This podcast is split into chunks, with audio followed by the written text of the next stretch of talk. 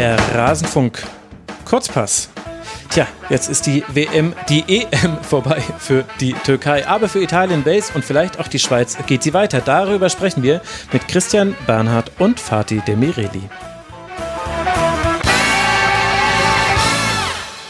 Ach, es ist immer so schade, wenn man sich von Mannschaften verabschieden muss, aber das wird jetzt noch häufiger auf uns zukommen. Und damit hallo und herzlich willkommen zu diesem Rasenfunk Kurzpass. Ich begrüße bei mir ein eingespieltes Team bereits. Wir haben sie schon mal gehört vor dem aller, allerersten Spiel dieser EM. Und deswegen freue ich mich sehr zum einen, dass Christian Bernhard hier ist. Servus, Christian. Hallo, Max. Guten Morgen.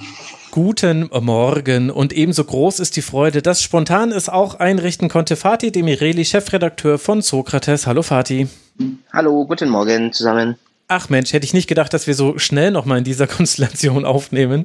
Es ist den besonderen Umständen geschuldet. Wir wollen blicken auf die Spiele, auf die letzten Spiele der Gruppe A. Wir beginnen mit der Partie Italien gegen Wales, denn die ist vielleicht ein bisschen schneller und einfacher einzuordnen. Bernie, wir haben da acht Wechsel in der Startelf gesehen. Jetzt nicht so komplett überraschend. Das gab es auch schon mal in der italienischen Turniergeschichte. Das letzte Mal, als das so war, ging es aber schief. Gab es da nicht 0 zu 1 gegen Irland, wenn ich mich richtig erinnere, mit genauso vielen Wechseln, als man schon als Gruppensieger feststand. Wie fandst du denn diese Entscheidung? Ähm, ich muss sagen, sie, also sie hat mich nicht komplett überrascht, weil sie passt zu Mancini. Also klar, man kann jetzt hier mal rauskramen, ah, will man im Rhythmus bleiben äh, und sich weiter einspielen oder eben gibt man eben den anderen auch die Chance. Ich glaube, die Italiener haben in den letzten Monaten oder in diesem ja, Zyklus jetzt unter Mancini schon bewiesen, dass sie wissen, was sie spielen wollen und spielen können. Mhm. Dementsprechend glaube ich jetzt nicht, dass das komplett bricht, sozusagen den Rhythmus.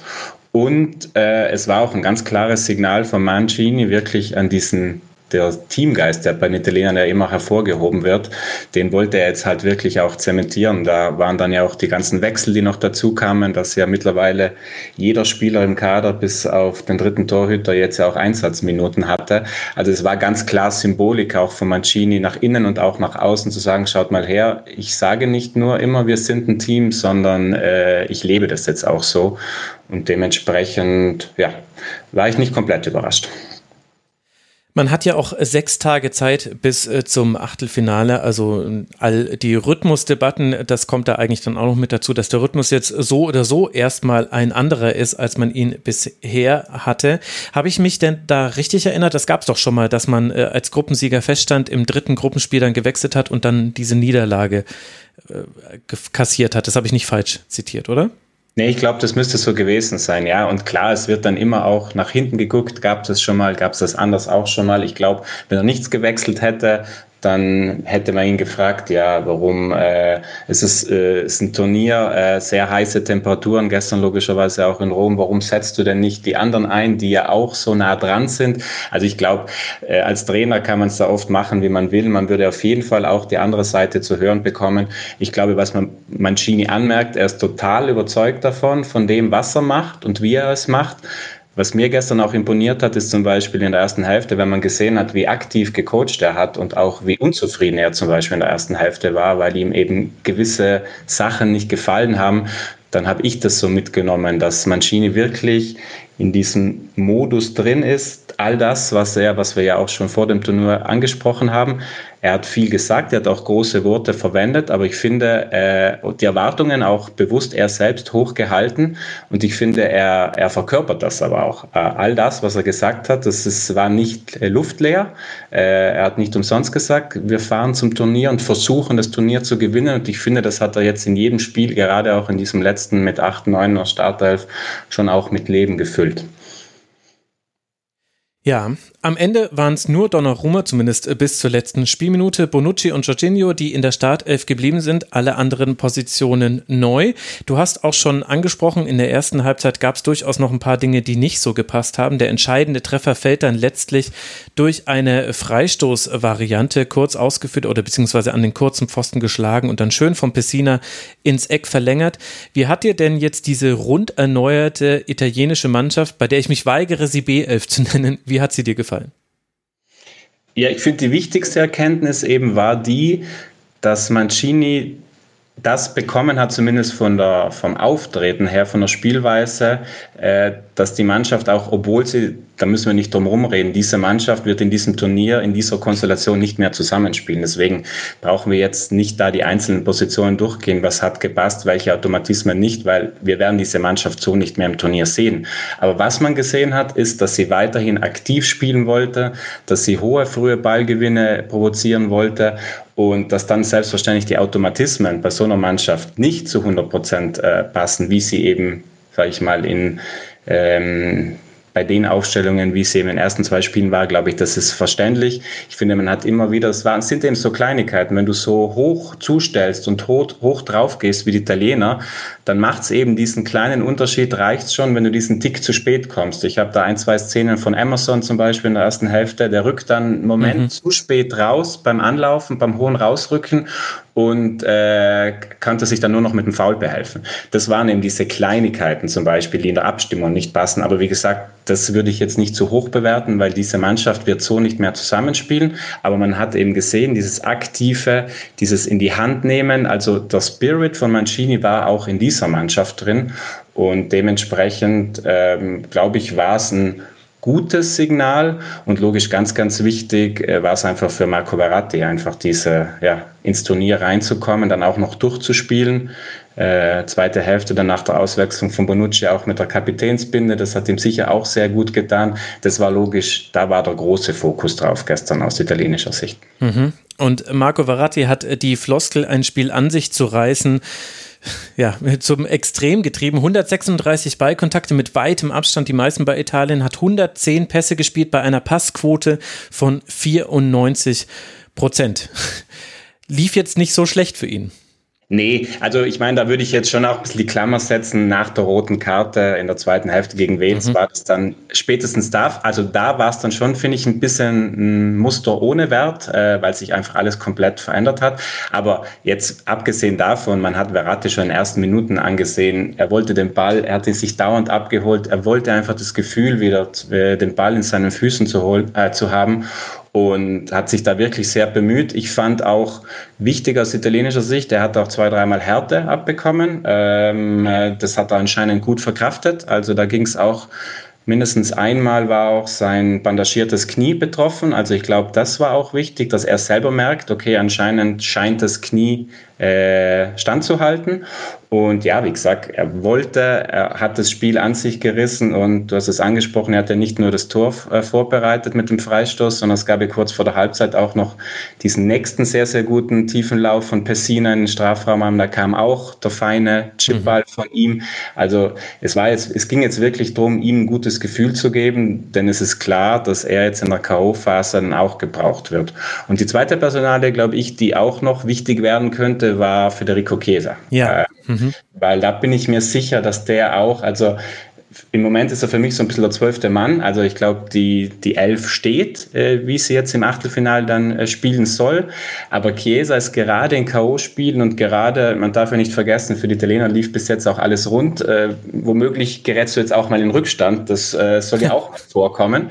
Ähm, und dann ist ein Spieler wie Chiesa, der auf Außen wirklich diesen Antritt auch, diesen explosiven Antritt wirklich aus dem Stand auch haben kann. Also wenn du dann auf Gegner triffst, die vielleicht noch tiefer stehen, äh, ähm, ist das schon was, äh, was dir, glaube ich, noch sehr viel weiterhelfen kann. Also zum Beispiel jetzt im Unterschied zu Berardi hat er wirklich noch mal mehr Explosivität, kann dann wirklich auch aus dem Stand raus noch mal eine Lücke im 1 gegen 1 reißen oder auch mal im 1 gegen 2. Und deswegen, glaube ich, waren das gestern sportlich gesehen die zwei wichtigsten, also Verratti, klar, um reinzufinden und Chiesa, äh, der dann eben sowohl über links als auch über rechts, obwohl er sich über rechts deutlich wohler fühlt, da dann auch schon noch ein Faktor für die Italiener sein kann. Mhm. Drei Spiele, drei Siege, sieben zu null Tore. Da gibt es auch eine ganz tolle Gegentorstatistik. Das lief, läuft schon seit über 1000 Minuten sehr, sehr gut für Italien. Aber du hast es auch angesprochen, mindestens ab der 55. Minute schwer zu bewerten, weil ab dann spielte Wales in Unterzahl. Ethan Ampadu wurde da vom Platz gestellt dafür, dass er einem Gegenspieler von vorne kommend, aber sehr heftig auf den Fuß gestiegen ist. Für Wales natürlich vor allem mit Hinblick auf das Achtelfinale schmerzhaft, denn da wird man als Gruppenzweiter ja sicher spielen am Samstag, den 26. Juni in Amsterdam. Wie bewertest du denn den Platzverweis? Also Ich konnte schon mitgehen. Also ich fand, er hat auch, da war der Knöchel schon auch sehr, sehr nahe. Und ähm, also ich möchte, möchte ihm jetzt keine Absicht unterstellen, aber er hat meiner Meinung nach dieser Aktion schon auch eine Verletzung des Gegners in Kauf genommen. Und dementsprechend äh, bin ich da mit dem Schere mitgegangen, dass man mhm. das so geben kann. Ich fand es ehrlicherweise in der Spielphase einfach etwas seltsam. Also ich finde auch, die kann man geben, das kann man mit Rot bewerten, gerade weil das Stempeln des Fußes ist was, also Stempel nennt man es, wenn man mit dem Fuß auf äh, den anderen Fuß draufsteigt und gerade die Steuern, das tut höllisch weh. Jedem, dem das mal passiert ist, äh, der kennt das und das soll stärker bestraft werden. Sehen wir auch, dass es sehr konsequent mit Gelb bestraft wird bei dieser Europameisterschaft und dann ist quasi das harte Stempeln aus vollem Lauf und noch ein bisschen weiter oberhalb des Fußes Richtung Knöchel ist dann eben rot. Mich hat es nur gewundert von der Spiel Spielphase her. Es gab bis dahin erst eine gelbe Karte gegen Joe Allen in der 51. Minute. Es war kein hartes Spiel, es war kein äh, kein Getrete und es war eine Situation im Mittelfeld und nicht Richtung Strafraum nach einem Ballverlust, wo er zu spät kommt. Also da legt sich glaube ich, äh, wer war da nochmal der Italiener, muss ich in meine, äh, in meine Notizen reingucken. Bernadeschi legt sich den Ball einen Ticken zu weit vor und es gab schon die Möglichkeit, ihn zu spielen. Und da hätte ich ehrlicherweise, also ich persönlich hätte mir, da wäre da mit einer dunkelgelben Karte und einer klaren Ansage, okay, also jetzt aber wirklich gar nichts mehr leisten, wäre ich persönlich auch zufrieden gewesen. Aber um mich geht es ja auch nicht in diesem Fall. Wenn wir mal auf Wales blicken, Christian, also die hatten am Ende dann nur drei Schüsse, 23 hatte Italien, also die Offensive hat dann doch vor allem in der zweiten Halbzeit ganz gut funktioniert. Es gab auch eine oder zwei größere Chancen für Aaron Ramsey nach einem Abwehrfehler, steht er auf einmal alleine vor Donnarumma und auch Christian Bale hat, äh, nicht Christian Bale, meine gute Gareth Bale. Äh, Christian Bale, der hätte aber sich wieder äh, körperlich ganz gut entwickelt, aber das tut er ja in seinen Rollen auch wieder, immer wieder, wenn ich mich da an den Maschinisten zum Beispiel erinnere. Also, Gather Brothers Bale. Äh, habe ein bisschen zu viel Bale-Watching gemacht anscheinend am Wochenende, der hat auch nochmal eine Chance vergeben. Da gab es auch quasi die Möglichkeit aufs 1 zu 1, aber darüber hinaus war jetzt nicht so viel zu sehen von Base. Wie haben dir denn die Waliser gefallen? Ja, also ich, ich bewerte sie ich würde jetzt nach der Gruppenphase dann auch über die drei Gruppenspiele bewerten und ich finde, da hat es gestern schon reingepasst. Also ihnen war, glaube ich, ganz klar durch die Konstellation, wenn sie das gut verteidigen, selbst wenn sie es knapp verlieren, dass sie eigentlich so gut wie safe sind. Und von dem her hat man gestern auch ganz klar gemerkt, äh, er lässt jeden draußen, äh, Trainer Page, der vorbelastet war. Also er weiß mhm. auch schon, was er im Achtelfinale will, äh, auf wen er dann setzen wird. Und klar war das gestern, hat da jetzt vielleicht der letzte Schwung und so gefehlt. Aber ich finde, sie haben jetzt eben komplett über die Gruppenphase schon angedeutet, dass sie Sie stehen kompakt, sie stehen gut und ich finde gerade dann im zweiten Spiel gegen die Türkei haben sie auch gezeigt, dass sie nach vorne äh, sich auch definitiv weiterentwickelt haben und auch können. Und von dem her glaube ich, war ist das für mich schon, das ist eine unangenehm zu spielende Mannschaft. Man hat es gestern ja auch gesehen. Die Italiener sind dann zwar in Überzahl und so und die wollten, die hätten gerne gestern schon noch nachgelegt, aber ähm, es ist jetzt nicht so, dass du die einfach äh, auseinanderspielst so leicht. Und von dem her, klar, gestern dann auch dieses, vielleicht haben sie es gestern noch mal ein bisschen mehr übertrieben mit diesem, ja, du hast eigentlich bis zur Einwechslung von Moore vorne wirklich keinen eigentlich, der wirklich diese Rolle im Zentrum ausfüllt, immer wieder neue da reingestoßen. Aber wie gesagt, auf mich machen sie, sie machen einen gefestigten Eindruck. Und klar, du hast Bale angesprochen, man merkt, Bale im Wales-Trikot, das ist einfach eine andere Nummer.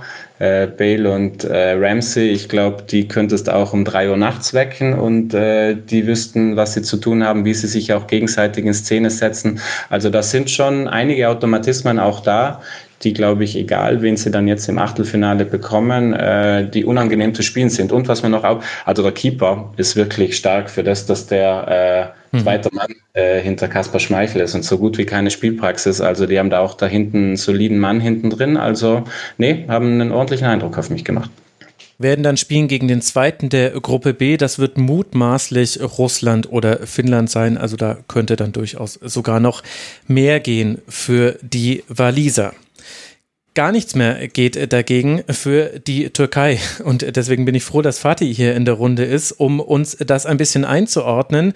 Gegen die Schweiz in Baku gab es ein 1 zu 3. Haris Seferovic trifft in der sechsten Minute, Sadan Shakiri in der 26. Minute, dann steht es 2 zu 0. Es war ein bisschen der Tag der wunderschönen äh, Distanztore, denn Irfan hat dann auch ein sehr schönes Tor gemacht, der Anschlusstreffer, aber wieder Shakiri nur sechs Minuten später in der 68. Minute haben dann im Grunde dieses Spiel entschieden.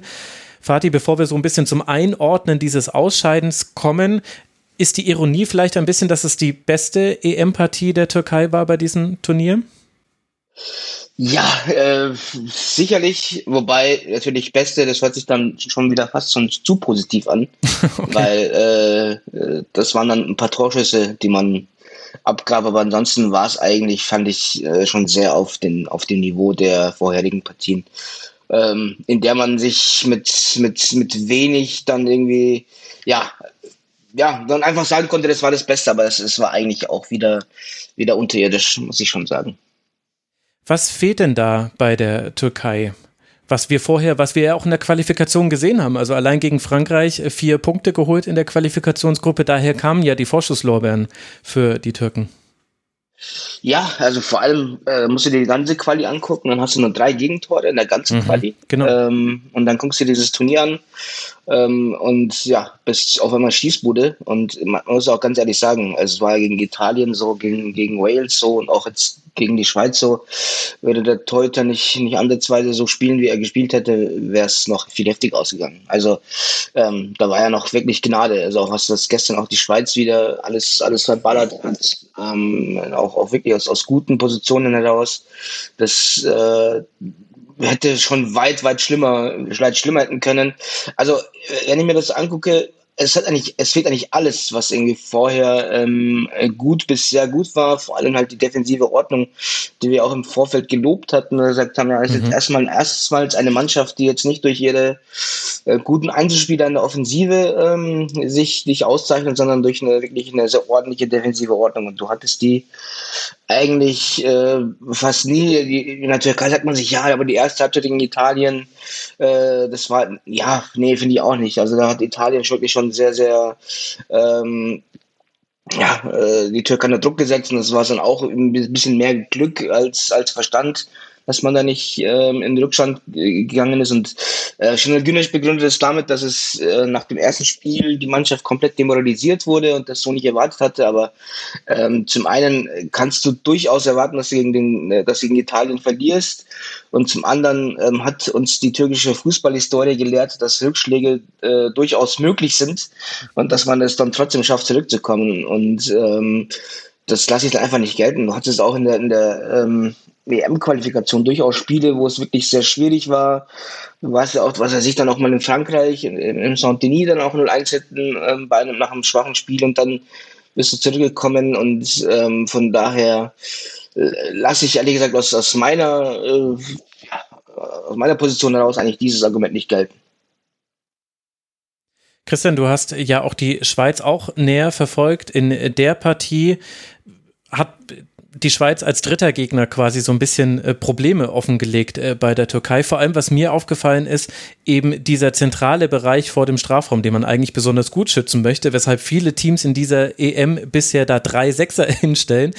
Da gab es nicht nur das äh, wunderschöne Tor von Shakiri, sondern auch echt einige Umschaltmomente war da vielleicht dann auch die Schweiz der Gegner, der das halt auch am systematischsten genutzt hat? Vielleicht auch, weil man es schon erkennen konnte in den zwei Partien, deiner Meinung nach, Bernie? Äh, ja, du, du, du nimmst da die Worte in den Mund, die ich jetzt auch gerade äh, gewählt hatte. Also das war für mich auch das Frappierendste eigentlich. Also wirklich dieser Sechserraum, äh, wie der, ja, wie der nicht gut sozusagen äh, bespielt oder zugestellt war von, von der Türkei, war für mich echt so ein bisschen sinnbildlich für dieses Turnier. Ich meine, da geht es ja schon los, da die personelle Besetzung hat öfters gewechselt. Gestern mhm. hat Sky keinen Ayan gespielt und das zeigt aber schon, Und das ist auch so überraschend für mich gewesen. Ich hätte nicht gedacht, dass so ein strukturelles Grundproblem, weil ich, wir sind uns ja einig, wenn man in, dieser, äh, in diesem Raum des Feldes äh, große Probleme hat, dann hat jede Mannschaft große Probleme. Ähm, und das hat mich einfach überrascht, dass sie das überhaupt nicht in den Griff bekommen haben. Und äh, die Schweiz hat es gestern schon auch so gerade in Sachen Passschärfe und so dann auch gut gemacht. Also da hat sich auch die Schweiz gestern gesteigert. Mhm. Aber trotzdem, das zieht sich ja bei der Türkei durch das ganze Turnier. Äh, wie Fatih bin ich auch voll bei Fatih, wenn man jetzt vielleicht die erste Hälfte äh, vom Italienspiel weglässt, weil sie da noch diese Stabilität hatten. Ähm, ja, das war für mich prägend und für mich muss ich schon auch sagen, was mir hängen geblieben ist, war dann es ist klar, wenn es nicht für dich läuft in so einem Turnier, dass die Körpersprache nicht gut sein kann, ist völlig selbstverständlich. Aber ich habe gestern zum Beispiel ein, zwei Momente so von Hakan Çolanoglu vor mir, mhm. ähm, der ja logischerweise, müssen wir nicht drum herum reden, für diese Mannschaft ein extrem wichtiger Faktor ist. Und besonders hängen geblieben ist mir gestern zum Beispiel nach dem 2-1, nach diesem wirklich schönen Anschlusstreffer, da gibt es einen kurzen, da kommt keine Reaktion von Çalhanoğlu, als sich dieser Ball ins Tor senkt. Also nicht mal ein kleiner Jubel oder so. Und das war für mich dann schon auch so ein bisschen bezeichnend. Klar, nochmal, ich verstehe, du hast die ersten zwei Spiele verloren, du hast viel auf die Mütze bekommen, du bist jetzt wieder 2-0 hinten. Aber gerade von einem Spieler wie Chalanoglu, der ja dann eigentlich auch die Erfahrung vom großen Verein und so mitbringt und gerade auch in so einer jungen Mannschaft dann ja auch einer sein sollte, der da auch mit Körpersprache und Präsenz vorangeht, äh, hat mir das komplett gefehlt. Also das war schon enttäuschend, ja.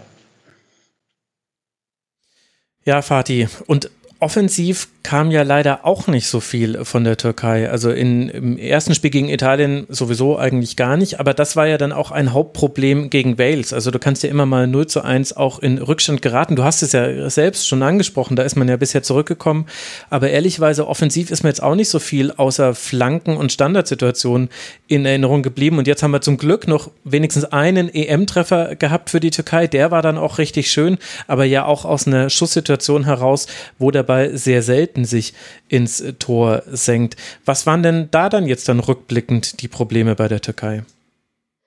Ähm, die Türkei, man muss auch vielleicht so ein bisschen so die, die, die letzten Spiele sich mal angucken und so ein bisschen die Spielsituation. Ich glaube, die Türkei hat so ein bisschen verlernt, ähm, ein 0-0 zu spielen. Also du hast jetzt mhm. gegen die Niederlande früh geführt, gegen Norwegen früh geführt, gegen Lettland früh geführt, davor in den Testspielen, auch in der Quali immer wieder, also sehr früh das Einzel gemacht und dann eben diese defensive Ordnung, die du dann, ähm, wie wir auch angesprochen haben, dann mit ähm, dann gute Konter gesetzt, ähm, vielleicht auch die schnellen Spieler, die da damals ein bisschen fetter waren, eingesetzt, aber Jetzt hattest du kein einziges Spiel, in dem du ähm, mal in Führung gehst. Also du hast es auch gespürt, dass die Mannschaft dann so ein bisschen überfordert war, wenn sie mal ein Spiel machen musste, wie zum Beispiel gegen, die, gegen Wales, ähm, dass er dann so nicht richtig wusste, wie sie es angehen soll. Du hast dann auch, ähm, Ben hat ja auch gerade gesagt, wie mal wieder Umstellungen ähm, im Mittelfeld. Und was mich eigentlich dann am meisten so ein bisschen äh, gewundert hat, also das, das ist dann vielleicht dann das Thema dann, äh, dass man dann vielleicht ein bisschen, ein bisschen in der Gesamtheit sehen muss. Du hast viele Einzelspieler, die ähm, diese Offensive beleben normalerweise. Und das sind eigentlich auch nicht nur Chalanolo und, und, und Burak Yilmaz, sondern du hast zum Beispiel auch so einen Osan Tufan, der mhm. ähm, ja. bei Fenerbahce, auch wenn er da mal äh, Probleme hat in der Nationalmannschaft, immer, immer äh, seine Leistung abgeliefert hat und vor allem auch nicht nur ähm, durch, durch seine ähm, Schussstärke, sondern auch durch sein Passspiel immer sehr direkt nach vorne ähm, dass diese Spieler überhaupt nicht stattgefunden haben. Also die waren überhaupt nicht, überhaupt nicht äh, da, man konnte sie nicht greifen. Ähm, dann sagst du, okay, dann habe ich halt einen Plan B, das sind dann vielleicht die, die Außenspieler, aber dann hattest du da auch ganz große Probleme. Zum Beispiel nehmen wir Kenan Karaman, der ähm, also der heimliche Star dieser Quali war, ähm, aus dem irgendwie so einem Emporkömmling, den irgendwie keiner auf dem Zettel hatte und dann ähm, spielt er so eine blendende Quali, defensiv wie offensiv und dann ähm, ja, spielte gegen Italien mehr oder weniger ähm, den zweiten Rechtsverteidiger, findet nicht statt. Ähm, Im zweiten Spiel unglücklich, gestern wurde er noch eingewechselt. Und das große Problem ist eigentlich auf der anderen Seite, und dann hast du eben so Cengiz Sünder, den äh, man eigentlich braucht, mhm. ähm, aber der halt bei Leicester City überhaupt keine Minuten bekommen hat, ähm, davor bei der Roma auch nicht.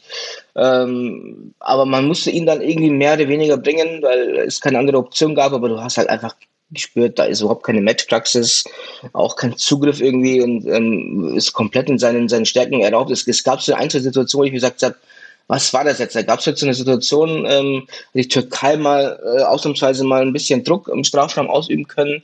Ähm, da kommt der Ball zurück, du, du kriegst den Rebound ähm, auf, mhm. auf Cengiz Sünder und der donnert einfach den Ball irgendwie in die Mitte. Und dann habe ich gesagt, hä? Also, das hätte es jetzt doch einfach viel sauberer ausspielen können, vor allem jetzt, weil dann auch Irfan Jankavic irgendwie nachgerückt ist, ähm, kannst du da mehr aufbauen und der donnert einfach den Ball dann irgendwie ohne, ohne Ziel, ohne irgendwie Sinn in, in die Mitte. Und das war dann für mich auch so wieder symptomatisch für, für, für diese Mannschaft. Und was mich am meisten gewundert hat, ähm, auch gestern wieder, ähm, also sag mal, die Aussichten, Platz 3 zu bekommen, äh, einer von diesen vier, drei Plätzen zu bekommen, war jetzt nicht groß, aber wenn die Chance da ist, muss es ergreifen. Und dann ähm, lässt Shimal Güneş mit ähm, Ömür und, und äh, Aktürkoglu zwei offensive, schnelle Spieler ähm, nicht, nicht im, im 23er-Kader. Also nimmt sie komplett raus mhm. und ähm, nominiert stattdessen vier äh, Sechser und Achter. Also es wird keine Spielsituation, Spielsituation geben, wo du diese alle vier einwechseln wirst. Und ähm, beraubt sie dann schon von Anfang an, ähm, ja, diese Spiele einzuwechseln. Und äh, das war auch irgendwie so ein Signal. Also das äh, hat vorne und hinten, wie gesagt, einfach überhaupt nicht, nicht geklappt. Mhm. Also offensiv war der auffälligste dann wahrscheinlich Müldür. In diesem ja. Spiel wirft dann ja auch nochmal ein Licht auf Burak Yilmaz, von dem man sich viel, viel mehr erwartet hat. Auf wen konzentriert sich denn jetzt die Kritik oder wie fällt die Kritik in der Türkei aus? Geht es da viel um Seno Günisch? Geht es da um die Spieler? Wie läuft da die Diskussion? Ähm, also ihr wisst ja, äh, dass in der Türkei da man sehr, sehr schnell schießt und die Emotionen sehr schnell hochkochen. Ich habe das Gefühl, dass es bei diesem Turnier bisher relativ milde äh, war bis gestern. Also man hat schon sehr versucht, ähm, weil, das kann ich auch bis jetzt vielleicht vorwegnehmen, das Vertrauen in die Mannschaft an sich ist nach wie vor da. Also ähm, es ruft keiner nach einem Umbruch nach dem Turnier. Also mhm. man ist sich sicher, die Mannschaft ist eigentlich gut. Ähm, sie kann deutlich mehr, als sie kann. Aber wenn jetzt alle Einzelspieler, also wirklich bis auf vielleicht den Torhüter, Urjan Çeke und eben, du hast auch angesprochen, Mert Wildur, der äh, ja irgendwie aus der Not geboren auf einmal links gespielt hat und irgendwie ähm, Einzelleistungen, ein paar gute äh, Torchance, äh, Torschusssituationen sich kreiert hatte. Wenn du sonst überhaupt keinen einzigen Spieler hast, der Normalform erreicht, ja, dann geht es relativ schnell Richtung Trainer. Ähm, ich muss auch sagen, dass, dass ich so ein bisschen erschrocken bin, wie, wie ähm, Chanel Güneş so auch ja, nach den Spielen reagiert hat. Also er ist ja normalerweise ein Typ, das haben wir auch im Vorfeld auch besprochen hier, ähm, ja, sehr sachlich und, mhm. und äh, lässt sich nicht von den Emotionen, die vielleicht auch im Land vorherrschen, leiten. Äh, er kann es sehr gut ausblenden, aber man hat sehr früh gemerkt, schon nach dem Italien-Spiel, er war sehr niedergeschlagen, ähm, konnte da jetzt nicht irgendwas äh, entfachen, wo du gesagt hast, okay, er hat das jetzt erkannt oder kann jetzt da irgendwie eine Reaktion zeigen. Ähm, auch im Vorfeld von dem Wales-Spiel, die Pressekonferenz war nicht sehr merkwürdig. Und dann gestern, also nach dem Spiel, ähm, war's, also war er sehr, sehr patzig, ähm, sehr, ja, also, hat dann gefragt, ja, wie kann man jetzt diese, diese Blamage, wie kann man das jetzt fassen? Er, welche Blamage, von was spricht die eigentlich? Äh, und dann hat einer nach dem Rücktritt gefragt und dann sagt er, äh, ja, also wenn ich jetzt zurücktrete, dann, dann äh, werde ich das mit der Öffentlichkeit besprechen, aber ja, Journalisten sind auch ein Teil der Öffentlichkeit. Also äh, ganz seltsame, ganz patzige Reaktionen gestern von, von ähm, Channel Günesh. Und deswegen würde ich auch sagen, ähm, wird sich das schon sehr, sehr auf Schnell Günesch konzentrieren. Ich würde auch nicht ausschließen, dass das jetzt das für ihn dann auch war. Hm. Ach, diese Turniere, es ist schon, es ist auch wirklich hart, muss man sagen, jetzt auch mal aus äh, Trainer sich zu enttäuschen, dass jetzt wirklich lief, aber du hast halt drei Spiele, du beginnst gegen einen klaren Favoriten, startest dann schon schlecht in, eine, in ein Turnier und dann hängt im Prinzip, wenn wir ehrlich sind, hängt alles an diesem Spiel gegen Wales, bei dem Wales sicherlich eine gute Partie gemacht hat und bei Wales haben viele Dinge, die man vorher kritischer sehen konnte, also zum Beispiel, dass sie eben nur mit dem zweiten Torhüter dort anreisen von Leicester. Das hat sehr, sehr gut geklappt, aber es ist schon, ja, drei Spiele und auf einmal ist äh, alles, alles wieder zunichte, aber so funktionieren eben leider auch Turniere. Christian, du hast ja auch die Schweiz näher verfolgt. Die müssen jetzt noch warten, bis man weiß, ob sie als bester Gruppendritter weiter sind. Es sieht jetzt nicht so schlecht aus, weil sie vier Tore geschossen haben und dann ist eine minus eins Tordifferenz bei vier Punkten. Das könnte reichen, aber genau wissen wir, wissen wir es noch nicht. Dieser Modus ist leider einfach behämmert, muss man so genau sagen. Ja, also sorry, was soll denn das? Und wir haben es ja schon bei der EM 2016 gesehen, dass da Albanien, glaube ich, drei Tage noch im Hotel warten muss, bevor sie dann wissen, okay, wir sind ausgeschieden, wir können jetzt abreisen abreißen oder wir müssen abreißen. Wie hat dir denn die Schweiz gefallen in diesem Spiel? Ja, also angefangen von, Fatih hat es ja auch schon angesprochen, das, was bei der Türkei, dass da Druck drauf war, das war gestern bei der Schweiz auch sehr massiv. Also wenn man sich mal vor, wenn man mitbekommt, wie die Schweizer Nationalmannschaft auch in der Schweiz selbst äh, also behandelt, thematisiert wird, äh, das ist schon nicht ohne. Also die werden alles andere als mit Samthandschuhen äh, angefasst und dementsprechend war da wirklich gestern großer Druck drauf, äh, gerade auch nach dem ja sehr sehr enttäuschenden 0-3 gegen Italien. Und ich finde, man hat der Mannschaft dann gestern schon auch angesehen, man hat es ja auch danach gehört, die waren auch ein bisschen, äh, ja, sage ich mal, angefasst über die ihrer Meinung nach doch zu großer Kritik. Und man hat gestern schon gesehen, dass das so ein Zusammenführungsmoment war. Also mhm. wie so die Spiele, es war ganz klar eine Reaktion. Also auch nach außen, man hat ganz, wenn du dir Schaka ein, angeschaut hast oder auch Seferovic, also die haben sich schon ein bisschen in der Ehre gekränkt gefühlt. Und mir hat gestern wirklich, klar, da sind wir wieder beim Thema Turnier, äh, dieser erste Schuss von Seferovic fällt dann halt gleich rein. Das tut ja logisch wahnsinnig gut. Darüber müssen wir nicht reden, denn wie gesagt, die, die Schweiz hatte, glaube ich, gestern mindestens gleich viel Druck wie die Türken. Also von dem her spielt ihnen das dann logisch in die Karten. Aber dann haben sie mir schon auch, gerade eben was Passschärfe und so Geradlinigkeit nach vorne, das hat mir schon gut gefallen. Also da sieht man schon, das ist schon eine Mannschaft, die auch ja, äh, die Potenzial hat. Und ich finde ja auch zum Beispiel, wenn man jetzt auch nochmal die ganze Gruppenphase anschaut, wir haben sie auch gegen Wales, klar, sie hatten nach der 1-0-Führung diese passive Phase, wo sie dann das 1-1 kriegen, keine Frage, das dürfte ihnen nicht passieren, aber dann auch die Schlussphase gegen ja. Wales, da mhm. wurde schon sehr viel probiert und sehr viel nach vorne auch Druck gemacht. Klar, dann fällt das Ding halt nicht, kann passieren, keine Frage.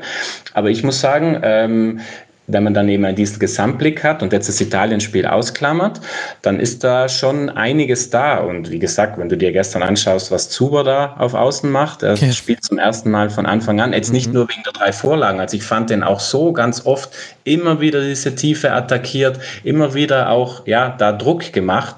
Und dann ist es eben schon eine Mannschaft, die, die was kann, würde ich sagen. Mhm. Darf ich da kurz ein, ein äh, auch gerne noch was dazu sagen? Also ich, ich fand auch gestern super überragend. Er hat ein äh, super, super Spiel gemacht, muss ich echt sagen. Ähm, ich fand auch, dass das einfach Petkovic das gut erkannt hat, was die Türkei in den ersten, das hatten wir auch vorhin kurz besprochen, ähm, Problem. Und dann, glaube ich, war Zuba eine sehr, sehr gute Nominierung. Ähm, was ich so, auch gestern, ähm, ich habe dann irgendwie Granit Xhaka und, und äh, Shadar Shakiri nach dem Spiel bei TRT gesehen.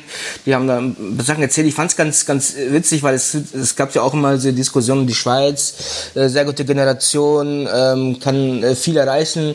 Und gestern ähm, habe ich das Gefühl gehabt, dass irgendwie Shaka und, und Shakiri dann irgendwie aus eigenen Erfahrung gesprochen haben. Sagt, ja, die Türkei äh, hat eine sehr, sehr gute Generation, aber ist eben noch das erste Turnier für diese Mannschaft. Die müssen jetzt noch einfach ein paar, ein paar Turniere spielen. Ähm, ja. Da habe ich das Gefühl gehabt, okay, die wissen, wovon sie da sprechen. Ja, haben über sich selbst gesprochen vor paar Jahren. Ja, genau. Ja gut, aber so ist es ja auch. Also bei allem äh, Verständnis äh, dafür, dass natürlich Fußballfans enttäuscht sind und ja auch enttäuscht sein dürfen und sollen, meine, das ist ein Spiel, was von Emotionen lebt, sind es halt einfach drei Spiele und da kann so viele kleine Dinge können entscheiden. Jetzt in diesem Modus noch viel mehr, weil im Grunde jedes Tor und jeder Gegentreffer entscheiden kann.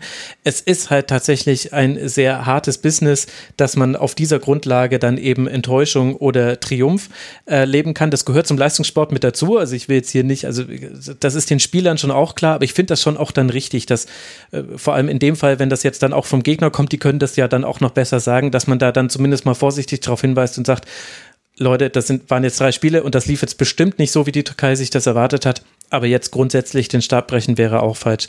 Das ist ja eigentlich schon völlig richtig. Vor allem in einer Gruppe mit Italien, das muss man halt auch sagen. Also guckt euch die Gruppe B zum Beispiel an. Ganz anderer Schnack da mit Belgien, Russland, Dänemark und Finnland. Oder guckt euch äh, die Gruppe von England an. Das ist, äh, ja, also die Gruppe A war auch wirklich, wusste man zwar schon vorher, aber das war auch wirklich keine leichte Kost für alle Beteiligten bis auf Italien. Definitiv.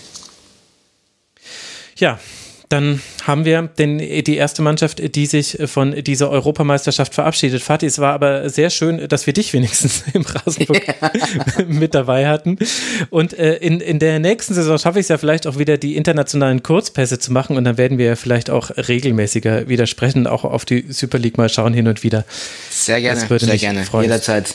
Nee, hat mich auch gefreut, ähm, euch beide auch mal wieder, auch wenn es jetzt äh, digital ist, wieder zu hören. Ich hoffe, dass es dann auch bald möglich ist, dass wir uns dann wieder real sehen. Aber ah, hat sehr Spaß gemacht. Das wäre fantastisch. Dann äh, schulde ich euch beiden mindestens ein helles, aber das wisst ihr ja sowieso. Danke dir, lieber Fatih. Als demireli.de kann man dir auch folgen. Auf Twitter möchte ich allen sehr, sehr ans Herz legen, weil Fatih sich nicht nur bei der Türkei sehr gut auskennt. Das war ja auch hier schon zu erkennen. Und ebenso herzlichen Dank an äh, Christian äh, Bernhard der Italien-Experte hier im äh, Rasenfunk immer noch nicht bei Twitter. Ich habe harte, harte Kritik dafür bekommen, dass du immer noch nicht bei Twitter bist, Bernie. Aber du musst dich jetzt nicht rechtfertigen. Niemand muss sich dafür rechtfertigen. Danke, dass du mit dabei warst im Rasenfunk und wir hören uns ja vielleicht auch nochmal während dieser Europameisterschaft. Ja, vielen Dank. Sehr gerne. Und euch, lieben Hörerinnen und Hörern, danke für eure Aufmerksamkeit. Morgen geht es weiter mit dem nächsten Kurzpass, in dem wir dann vier Spiele besprechen werden. Auch da wird es dann wieder zwei Gäste geben. Der Rasenfunk bleibt werbe- und sponsorenfrei. Wir finanzieren uns allein über euch. Jeder Betrag hilft. Bitte unterstützt uns. rasenfunk.de slash supportersclub. Da findet ihr alle Informationen. Ganz herzlichen Dank an alle, die das schon tun. Und dann bis morgen. Bleibt gesund. Passt auf euch auf. Macht's gut. Ciao.